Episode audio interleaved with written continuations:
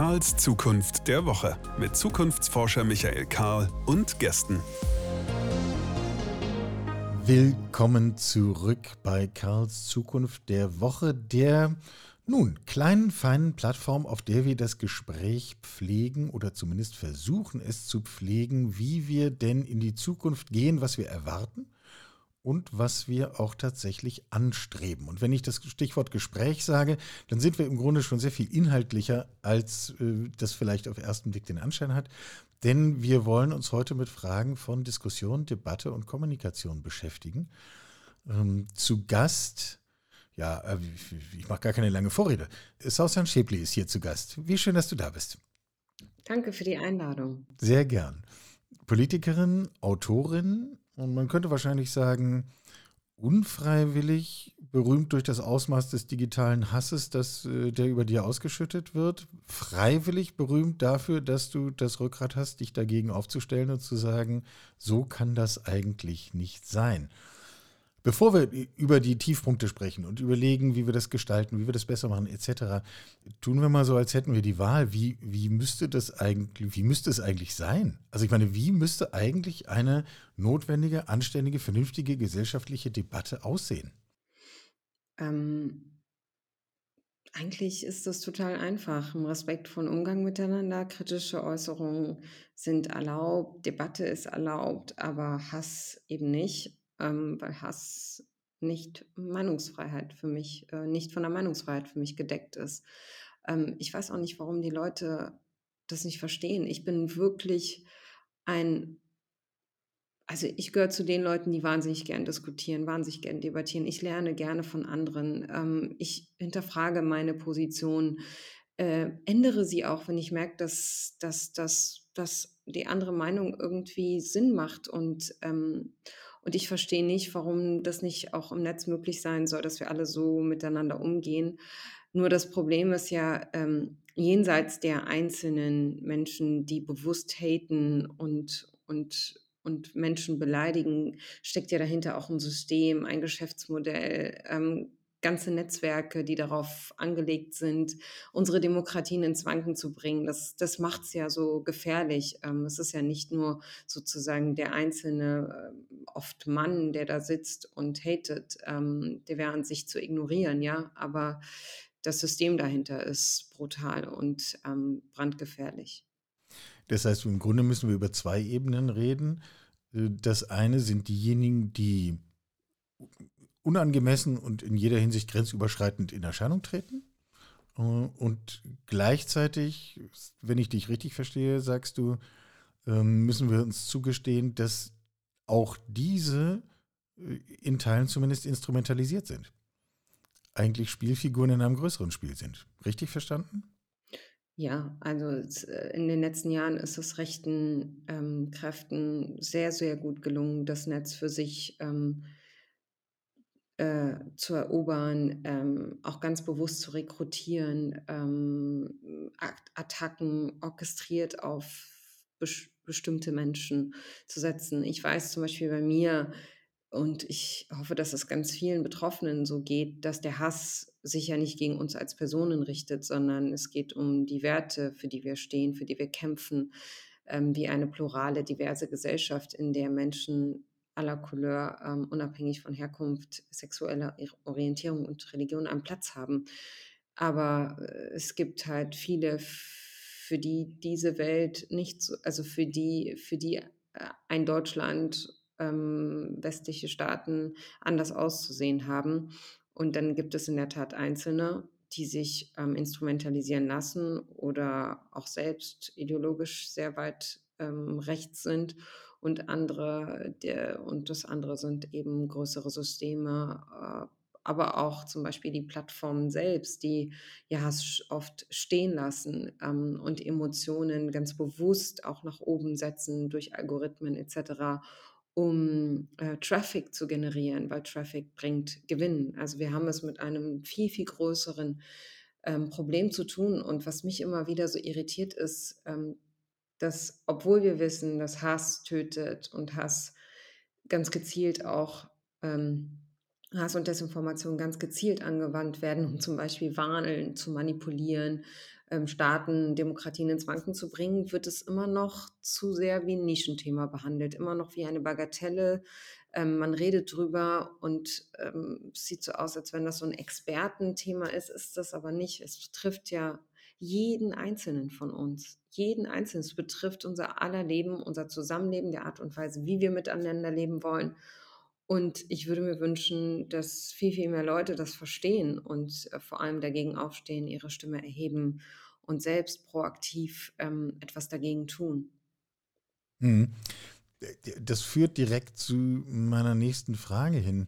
Ähm, ich hatte am Anfang so schlicht gefragt, wie, wie müsste es denn aussehen? Und du hast äh, wenig überraschend gesagt, ist doch eigentlich ganz leicht. Wir, lassen das mit dem Hass und dann, dann reden wir halt miteinander und streiten und setzen uns auseinander.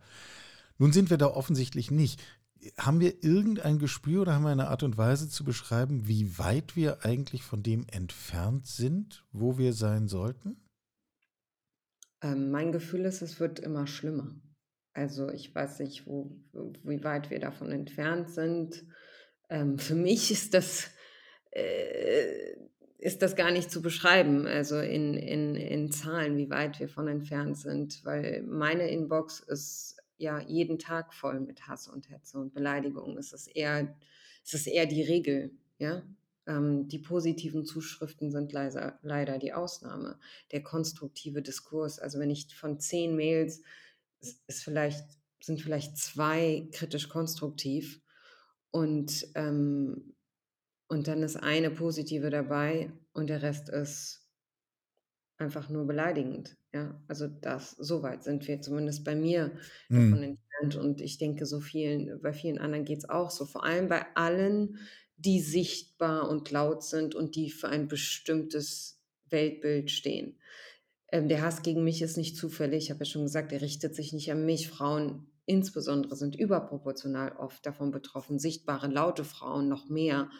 Dann ähm, nicht weiße Frauen noch, noch mehr. Also der Hass potenziert sich. Und ähm, bei uns sind, ist, ist das äh, anständige Miteinander reden und an das respektvolle miteinander umgehen. Ähm, da sind, da sind äh, ziemlich weite, sind äh, sehr weite Wege auseinander.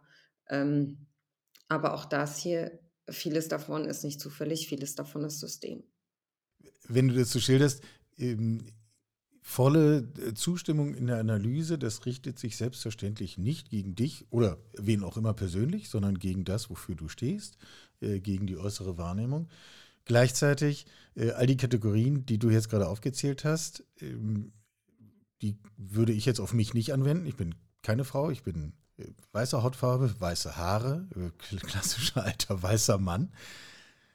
Und mir geht es nicht so.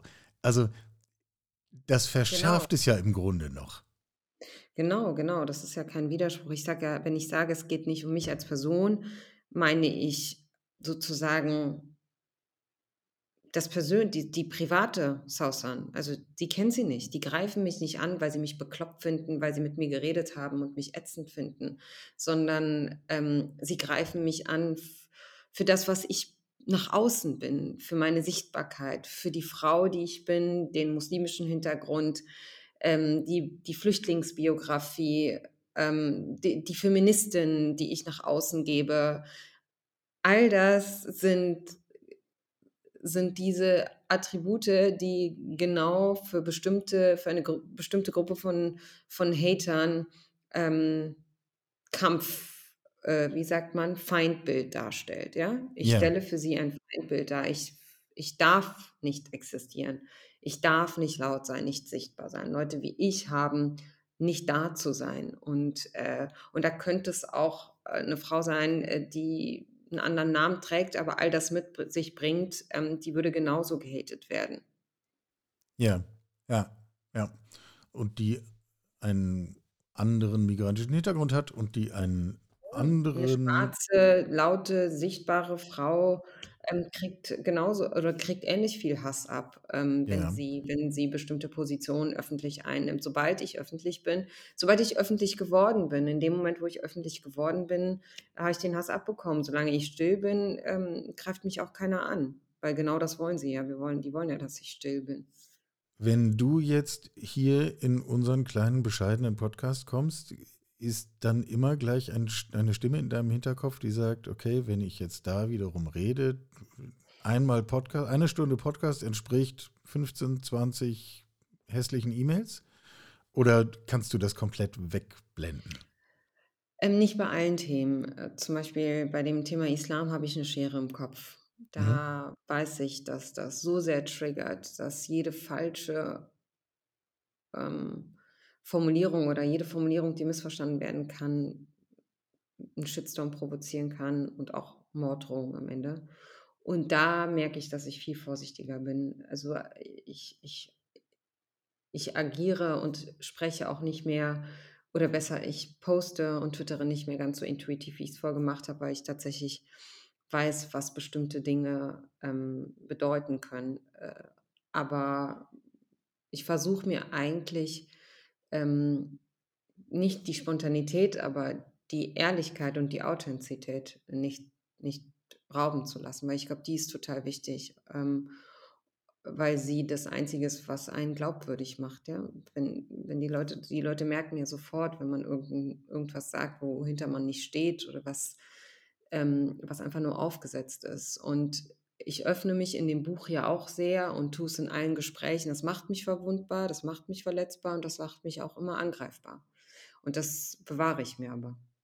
Für diejenigen, die gerade das Stichwort Buch zum ersten Mal wahrgenommen haben, ich habe es am Anfang nicht gesagt, wie es, wie es heißt und dass es das gibt, aber laut heißt es und äh, selbstverständlich gibt es zwischen zwei Buchdeckeln im üblichen Buchhandel zu kaufen und äh, ansonsten die Informationen stehen hinterher alle in den Show Notes. Muss also jetzt niemand nach dem gespitzten Bleistift fischen. Ähm, wie machst du das? Was ist deine persönliche Strategie, dir da, wo du es möchtest, die Authentizität zu bewahren?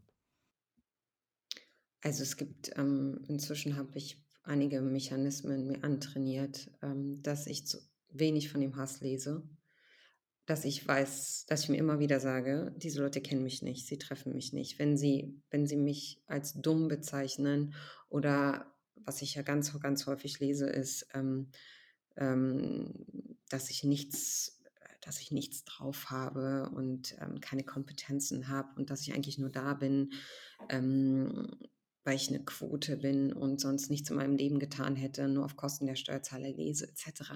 Da weiß ich natürlich, das stimmt alles nicht. Also ich habe, ich weiß ja, was ich Klar. geleistet habe in meinem Leben, um da zu sein, was, wo ich bin. Und ich weiß, dass ich viel mehr geleistet habe als andere, um das zu erreichen. Und wir alle mit ähnlichen Biografien müssen einfach viel, viel mehr tun, um, um da zu sein, wo wir sind, wenn wir den Aufstieg geschafft haben. Also das war, da sage ich mir jedes Mal, es verletzt immer nur ganz kurz und dann sage ich mir aber immer wieder, Susan, es geht nicht um dich. Diese Leute, die haben ihre eigene Agenda. Das hilft total. Dann hilft mir, ähm, dass ich weiß, dass hinter mir ein Netzwerk steht von Leuten, die denen ich vertraue, die solidarisch sind, die mich unterstützen. Was mir wahnsinnig hilft, sind positive Zuschriften nach solchen Podcasts zum Beispiel. Wenn ich jenseits des ganzen Hasses auch die eine oder andere positive Nachricht ähm, entweder öffentlich lese oder direkt ähm, bekomme, ähm, privat sozusagen, ohne dass das jetzt öffentlich für alle sichtbar ist. Mhm. Das hilft mir zumindest total, äh, weiter weiterzumachen, aufrechtzustehen und mich vom vom Hass und diesem ganzen Gift ähm, eben nicht, ja, eben nicht äh, einschüchtern zu lassen und vor allem mundtot machen zu lassen. Ja, ja. Du hast vom, am Anfang darauf hingewiesen, äh, dass wir dieses Thema der Vergiftung unserer Debatte äh, vielfach für so ein Expertenthema halten. Da können sich ein paar Nerds drum kümmern und ansonsten ist doch alles gut. Hm so etwas verkürzt wiedergegeben. Mhm. Ähm, und äh, ich finde total nachvollziehbar zu sagen, nein, bitteschön, es handelt sich um ein Dim Problem ganz anderer Dimension und Tragweite und bitteschön rücken wir es mal ins Scheinwerferlicht und betrachten wir uns, was wir da haben. Ist ja auch alles nicht, nicht naturgegeben oder gottgegeben oder was auch immer das eigene Weltbild jetzt gerade da ein Akteur hergibt, sondern äh, das machen wir ja schon selber insgesamt als Menschheit. Ähm, ich frage mich, ob es korrespondierend auch ein Phänomen gibt, was wir, was wir so gar nicht wahrnehmen, nämlich die Frage, wer entscheidet sich eigentlich anders als du für den Rückzug ins Private? Wessen Stimmen hören wir nicht mehr? Ähm, aus völlig nachvollziehbarem Reflex zu sagen, bitte, das, dem setze ich mich nicht aus. Ist das das korrespondierende, die zweite Seite derselben Münze, dass uns hier viel mehr entgeht, als wir das eigentlich üblicherweise wahrnehmen? Absolut. Es gibt, ich glaube, die wenigsten wissen oder kennen die Zahlen von ähm, Kommunalpolitikerinnen, die sich in den letzten Jahren zurückgezogen haben, einfach weil sie den Hass nicht mehr ertragen oder weil sie zum Beispiel ähm, oder, oder Frauen und auch andere Männer, ähm, die sich, vor allem Frauen, die sich entscheiden, gar nicht erst öffentlich zu sein, gar nicht erst in die Politik zu gehen, weil sie äh, ja Beispiele um sich herum sehen, die sie so sehr abschrecken. Wir sehen junge Menschen, die sich zweimal fragen, ob sie bestimmtes öffentlich sagen oder nicht, weil, weil sie sehen, wie ihre Freunde inzwischen, weil sie sich fürs Klima engagieren, ähm, Morddrohungen bekommen. Also äh, das fängt ja schon im jungen Alter an, äh, ist, also im Rahmen der, der Analyse für das Buch, ähm, auch die ganz, habe ich mich auch mit der Frage auseinandergesetzt, wie das teilweise an Schulen und wie Jugendliche damit umgehen. Das betrifft ja nicht nur Politikerinnen äh, und Leute, die schon ähm, irgendwie gesettelt sind im Leben, ja, ganz junge Menschen auch. Und ähm, viele äh, ziehen sich dann zurück und sagen, nee, das tue ich mir, das tue ich mir eben nicht an. Und damit berührt es den Kern unserer Demokratie.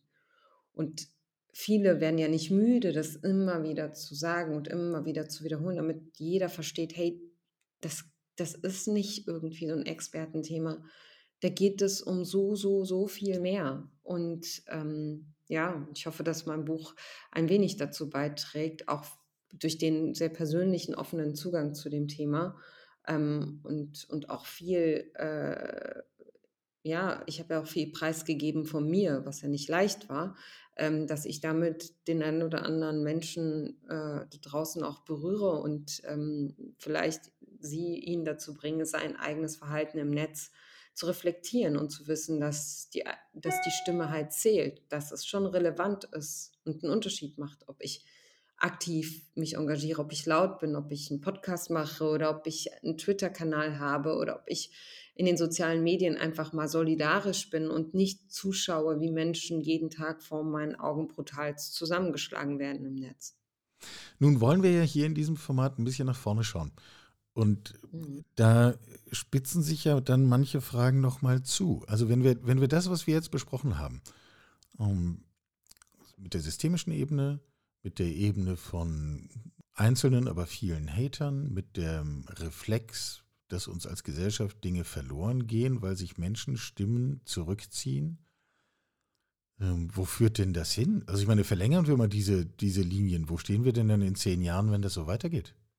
Ja, meine Prognose ist keine so positive, wenn wir nicht wirklich aufstehen. Also es gibt jenseits sozusagen der Zivilgesellschaft und der Rolle des Einzelnen natürlich die Politik, die wir nicht ähm, außen vor lassen dürfen. Ne? Kommen wir noch dazu. Ähm, es müssen die politischen, es kommt noch, es müssen die politischen Rahmenbedingungen stimmen, etc. Ja. Aber ähm, es gibt so es gibt so positive und negative Aspekte. Wenn ich sozusagen an die positiven denke, dann denke ich an das gigantische Potenzial, das soziale Medien ja auch haben. Zum Beispiel, es gibt etliche Beispiele, die zeigen, wie relevant soziale Medien für demokratische Bewegungen sind. Iranerinnen tanzen ohne Kopftuch auf den Straßen ihres Landes, posten ein Video und hoffen, dass das viral geht, ja. damit sie der Welt zeigen, ähm, wie entschlossen sie in ihrem Kampf gegen das Regime stehen. Ähm, Menschen in der Ukraine haben in den ersten Wochen das Netz so genutzt und auch als Kampfmittel quasi ähm, in Anspruch genommen, um auf ihre Lage aufmerksam zu machen. Ähm,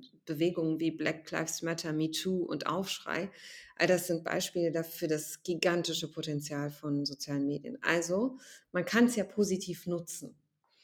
Ähm, und wenn ich sozusagen nach vorn schaue, dann kann ich mir beides vorstellen. Ich kann mir vorstellen, wie wir es schaffen, ähm, die Kraft der sozialen Medien für uns zu nutzen, das Internet zu, zurückzuerobern, weil es immer mehr Stimmen gibt und Whistleblower, die uns zeigen, wie was da, was da passiert in dem Netz und, ähm, und wie wir dagegen steuern können. Es gibt ja Möglichkeiten, dagegen zu steuern.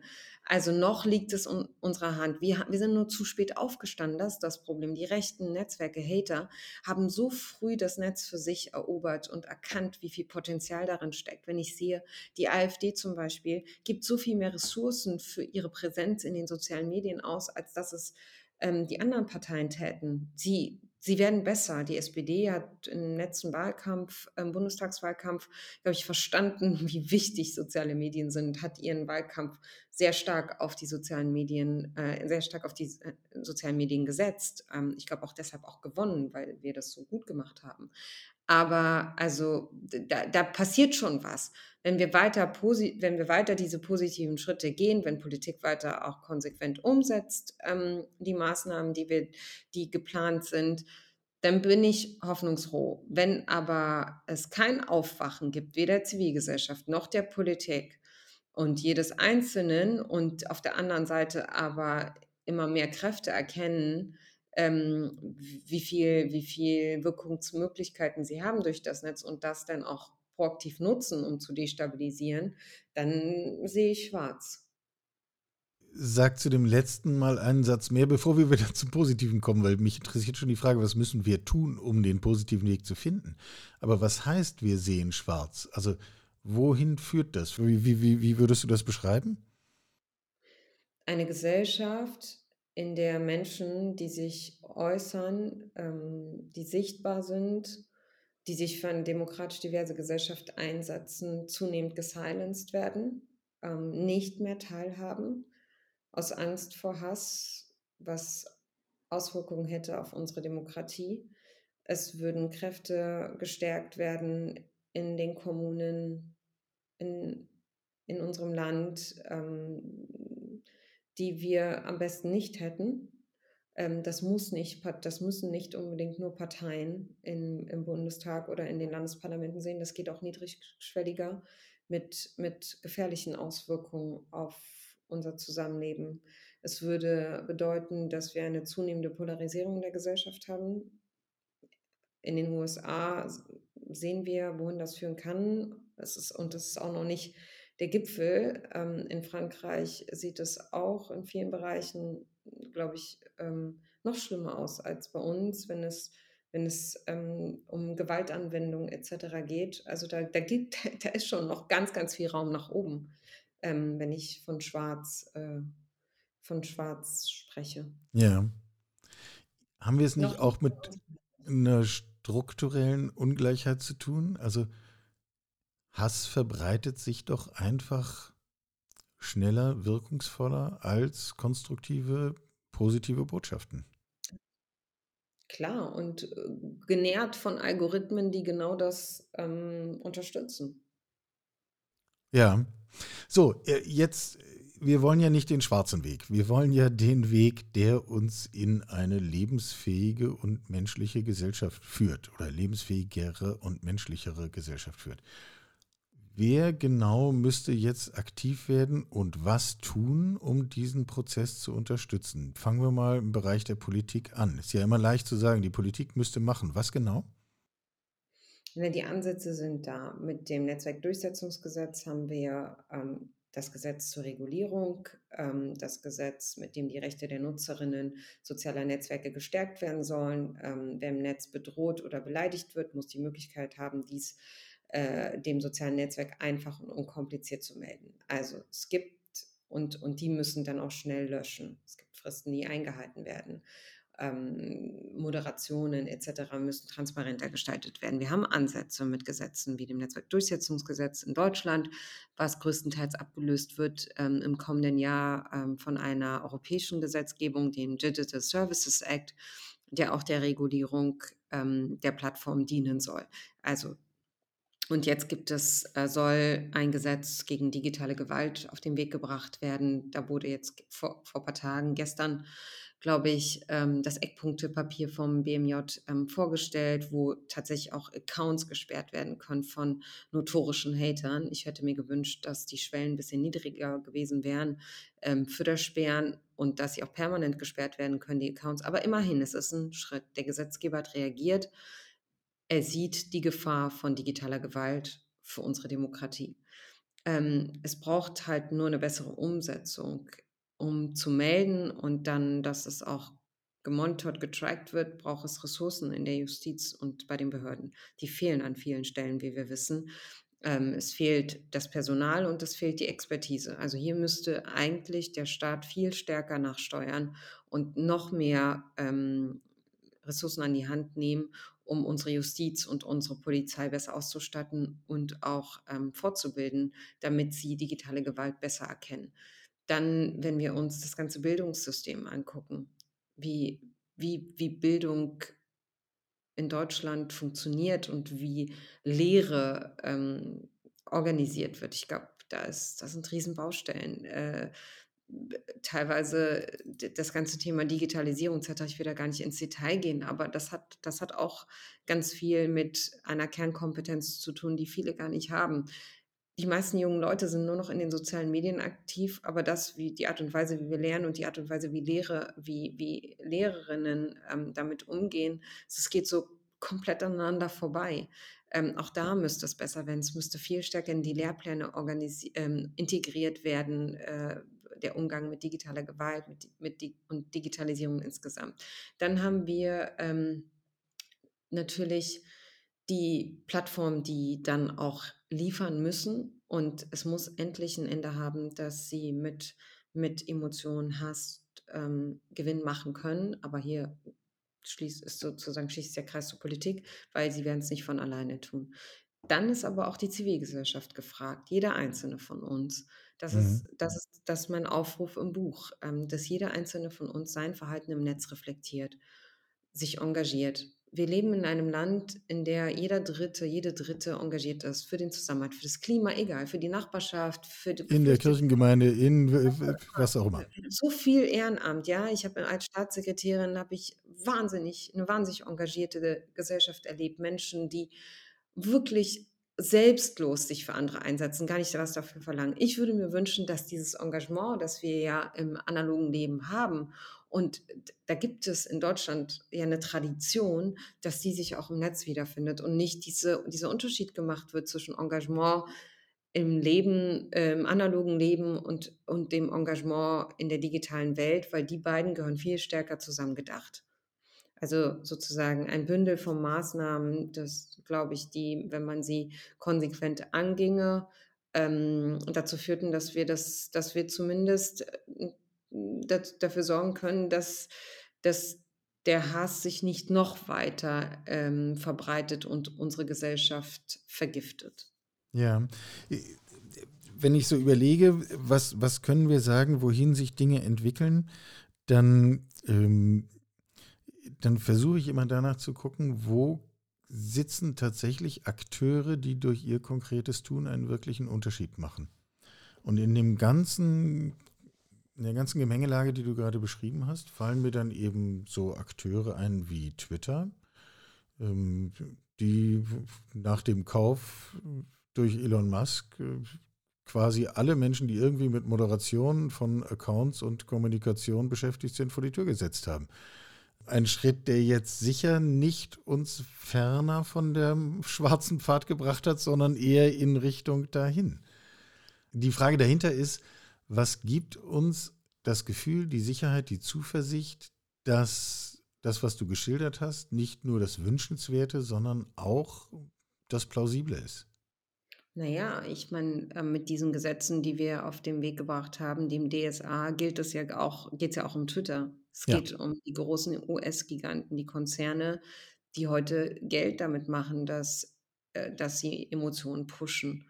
Ähm, und, und da haben wir schon eine Handhabe. Das DSA ist nicht, ist nicht nichts. Ja, das ist schon, das war ein Kraftakt, äh, diese, dieses, dieses Paket auf den Weg zu bringen, dass genau Twitter und, und, ähm, und Facebook und Google ähm, regulieren soll äh, und, und in die Schranken weisen soll.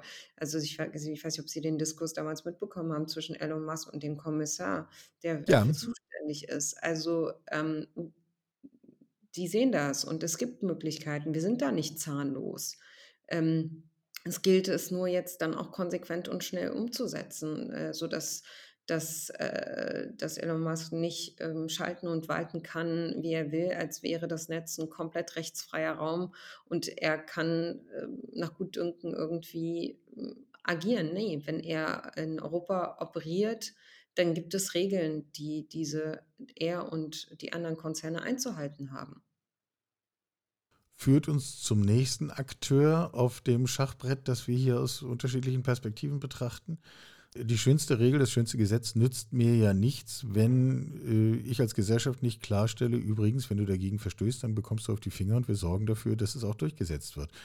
Ähm, wenn du Dinge, die du erlebst, zur Anzeige bringst, wie oft hast du schon das Gefühl gehabt, ich verstehe, worum es hier eigentlich gerade geht, aber mein Gegenüber, bei dem ich das gerade zur Anzeige bringen will, hat es noch nicht wirklich durchdrungen? Ich will kein Justizbashing, aber es ist in der Tat so, dass die Mehrheit die ganz, ganz große Mehrheit meiner Anzeigen ins Leere läuft. Immer wieder bekomme ich ähm, Schreiben, in denen es heißt, die Ermittlungen wurden eingestellt, weil der Täter, die, die Täterin nicht ermittelbar ist, was absurd ist, weil sie natürlich ermittelbar sein können. Wir sehen das ja jetzt auch mit dem, mit dem Eckpunktepapier zum Gesetz zur digitalen Gewalt. Da sollen ja das soll es ja leichter sein, Auskünfte zu bekommen als Betroffene. Es gibt Möglichkeiten, aber da geben sich gar nicht erst die Mühe. Die fragen dann bei Twitter oder bei Facebook oder was auch immer an äh, und die geben zurück, nee, ähm, nicht, äh, nicht identifizierbar und dann kriege ich das zurück. Also zu oft habe ich äh, das Gefühl, dass da nicht konsequent genug ähm, sich mit dem Thema auseinandergesetzt wird. Oder ich habe vor ein äh, paar Wochen ja auch ähm, nicht das erste Mal, ähm, aber auch wieder verloren vor Gericht. Ähm, das wäre meine nächste Frage gewesen. Ja, genau. Nach, neben der Polizei ist ja die Frage der Gerichte eine, die wir auch mit bedenken müssen. Ich spreche gerade die ganze Zeit über die Gerichte, weil die sind diejenigen, zu, ich bringe die, ich, von der Polizei werde ich geschützt teilweise. Jetzt ähm, auf Veranstaltungen werde ich von Kriminalbeamtinnen ähm, begleitet, wenn ich öffentlich sichtbar bin. Kein schönes Gefühl, aber ich bin froh und dankbar, dass ich habe, fühle mich sicherer. Ah, ich rede jetzt von direkt von der Justiz. Ähm, da kommen die Schreiben zurück von Richterinnen, ähm, äh, dass bestimmte Dinge, Aussagen, Beleidigungen übelster Art noch von der Meinungsfreiheit gedeckt sind oder dass ähm, Ermittlungen eingestellt werden, äh, Verfahren, weil Täter nicht ermittelbar sind. Wie groß ist deine Hoffnung, dass sich das im Laufe dieses Jahrzehnts um Größenordnungen verändert? Ich bin ein optimistischer Mensch ich möchte das, ich möchte daran glauben, dass wir viel, viel besser werden. Und es gibt ja auch Schritte nach vorn, die mich ähm, in dieser Hoffnung bestärken. Das hast du jetzt sehr freundlich formuliert. ähm. Nein, es muss was passieren. Es muss was passieren. Ich möchte nicht den nächsten Toten haben, bevor, bevor die Politik dann merkt, okay, jetzt müssen wir tatsächlich konsequenter sein. Walter Lübcke war schon ein immenser Einschnitt, ähm, der Mord an den CDU-Kommunalpolitiker. Ähm, da haben wir gesehen, äh, das meine ich mit Hass tötet. Ja. Ähm, und die Politik hat darauf reagiert, auch mit, ähm, mit dem Gesetz gegen äh, Rechtsextremismus, Hasskriminalität, wo auch Kommunalpolitikerinnen jetzt besser Schutz erfahren ähm, es ist schlimm, dass erst so was passieren muss, bis, äh, bis, was, bis was auf politischer Ebene geschieht. Aber ich habe das Gefühl, es ist angekommen bei denjenigen, die, die, die verändern könnten, ähm, dass wir, äh, dass, dass digitale Gewalt einfach eine viel, viel zu große Bedrohung ist, als dass wir das wie ein Nischenthema wie eine Bagatelle weiterhin behandeln. Und es gibt Akteure auch in der Zivilgesellschaft, die laut sind, ähm, die mit mir und anderen an einem Strang ziehen, Organisationen, Initiativen. Äh, da gibt es schon viel Bewegung. Also wir sind, wir sind da nicht komplett ohnmächtig. Ja. Ihr, ihr Ja irritiert mich. Ja, fragend. Äh, ja, ja, ja, ja, ja, ja, ja. Äh, Was heißt Ab ja? und zu muss ja der Moderator auch mal darüber nachdenken. Okay, alles klar. Das heißt, ja, ist, ja, sie denken nach. Äh, also. Sorry. ist mir nur so genau. Genau. Ich bin durchschaut. Total. Ähm, ich hänge an einer Frage. Deswegen mein leicht zögerliches Ja. Sehr gut identifiziert übrigens. Ich fühle mich erkannt. Ich kann sofort verstehen, wir brauchen Aufmerksamkeit und Erkenntnis bei Akteuren. Das sind rationale Prozesse, die hier in Gang gesetzt werden.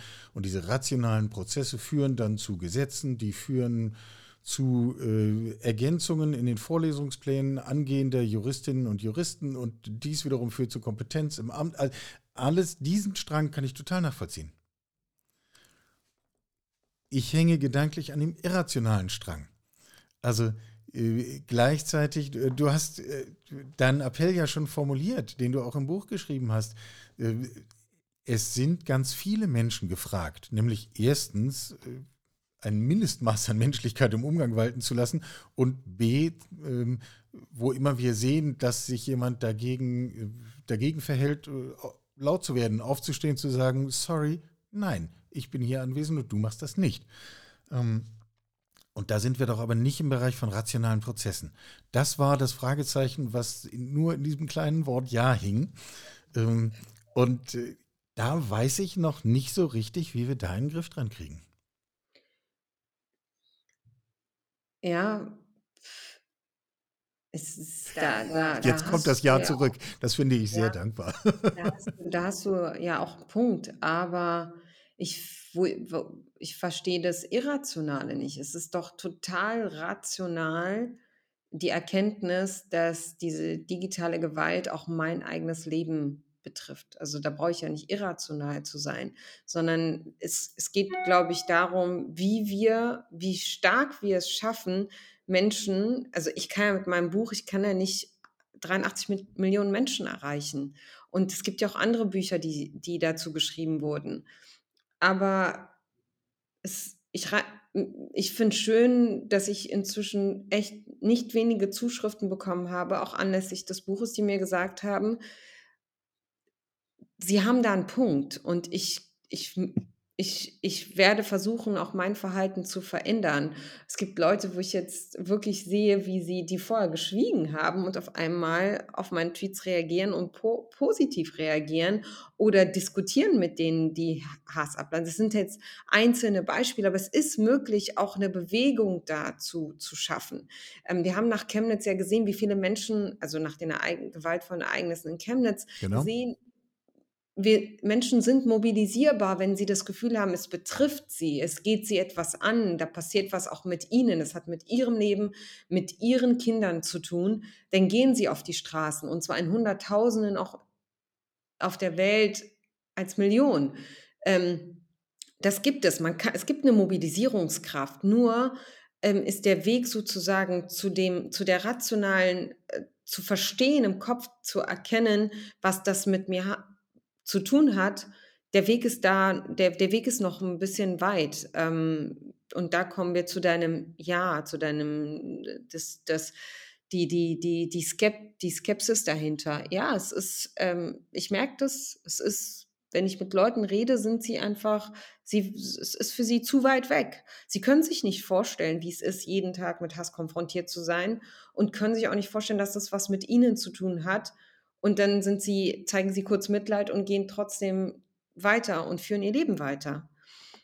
Aber es gibt sie, die Kraft der Mobilisierung. Ähm, ich hoffe nicht, dass was Negatives, Schlimmes wieder passieren muss. Wir tendieren ja dazu, dass wir dann erst reagieren und agieren und und aktiv was unternehmen, wenn wenn etwas Dramatisches passiert als Menschen, ne? Sonst sind Auch Chemnitz wäre das. Beispiel genau dafür, nicht? Da da passiert sozusagen etwas etwas Dramatisches und auf einmal findet die Mobilisierung statt. Und den Punkt teile ich vollumfänglich. Man würde ja suchen wollen nach etwas etwas Positivem, wo wir sagen: „Da Ja. da wollen wir eigentlich hin.“ Wird als Mensch, ähm, sind wir nicht so gut darin, uns, ähm, mobilisieren zu lassen, wenn's wenn positive Geschichten wir sind eher getriggert durch negative Ereignisse. Das triggert uns das triggert unseren Aktivismus stärker, ähm, als als jetzt 'n ja, 'ne positi 'n positives Ereignis. Da haben wir das Gefühl, ja, es läuft. Da brauche ich nicht auch noch aufzustehen. Und damit schließt sich jetzt der Kreis unseres Gesprächs, weil wir haben ja angefangen mit der schlichten Frage: „Wie sollte es denn eigentlich sein?“ Und da sind wir ja genau beim positiven Bild. Ähm, und du hast gesagt, im Grunde ist es gar nicht schwer. Wir reden miteinander, streiten miteinander in der Sache. Und Themen haben wir ja nun wahrlich genug, über die es sich genau zu reden lohnt. Wir merken ja, also das, das in den vergangenen Folgen dieses Podcasts äh, aus unterschiedlichen Richtungen beleuchtet, äh, dieser Effekt, dass wir ja gerade wirklich Krise auf Krise stapeln. Und ähm, wir ein relativ großes Spektrum von möglichen Zukünften vor uns haben, von denen uns nur manche gefallen können und manche vielleicht auch nicht. Ähm, umso mehr müssen wir darüber reden. Ja, und die digitale, der digitale Hass ist auch eine, ein Zeichen einer humanitären Krise. Nur wird das nicht als Krise aufgefasst. Also kennen Sie, es gibt ganz wenige, die, die mit digitaler Gewalt eine Krise verbinden, weil sie so wenig mit ihrem, weil sie vermeintlich wenig mit ihrem eigenen Leben zu tun hat, obwohl sie es hat.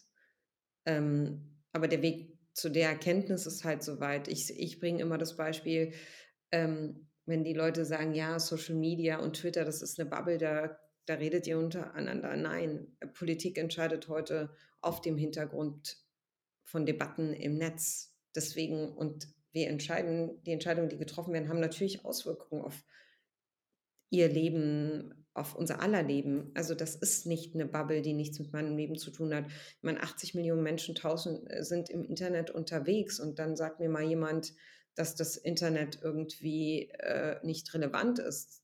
Äh, da wird die Zukunft der Demokratie mitverhandelt. Das muss man jedes Mal und immer wieder wiederholen, damit auch der Letzte, die Letzte versteht, wie wichtig ihre Stimme, seine Stimme im Netz ist und wie wichtig das Engagement da ist, wie wichtig es ist, aufzustehen. Ich meine, wir sehen auf der, wenn wir jemanden sehen auf der Straße, der zusammengeschlagen wird, dann müssen wir mindestens die Polizei rufen. Wenn wir es nicht tun, ist das unterlassene Hilfeleistung. Im Netz beobachten wir jeden Tag, wie Menschen vor unseren Augen brutal zusammengeschlagen werden und tun einfach nichts. Wir schweigen, wir mischen uns nicht ein. Ich habe heute ein Interview gehabt, wo ich, wo dann auch die Moderatorin, der Moderator gesagt hat, ja, er überlegt sich das auch manchmal und dann lässt das sein, ähm, ob er sich jetzt nun in eine bestimmte Debatte begibt. Ja, klar. Und so handeln halt total viele und am Ende entscheiden sie sich, ach nee, das ist mir zu viel.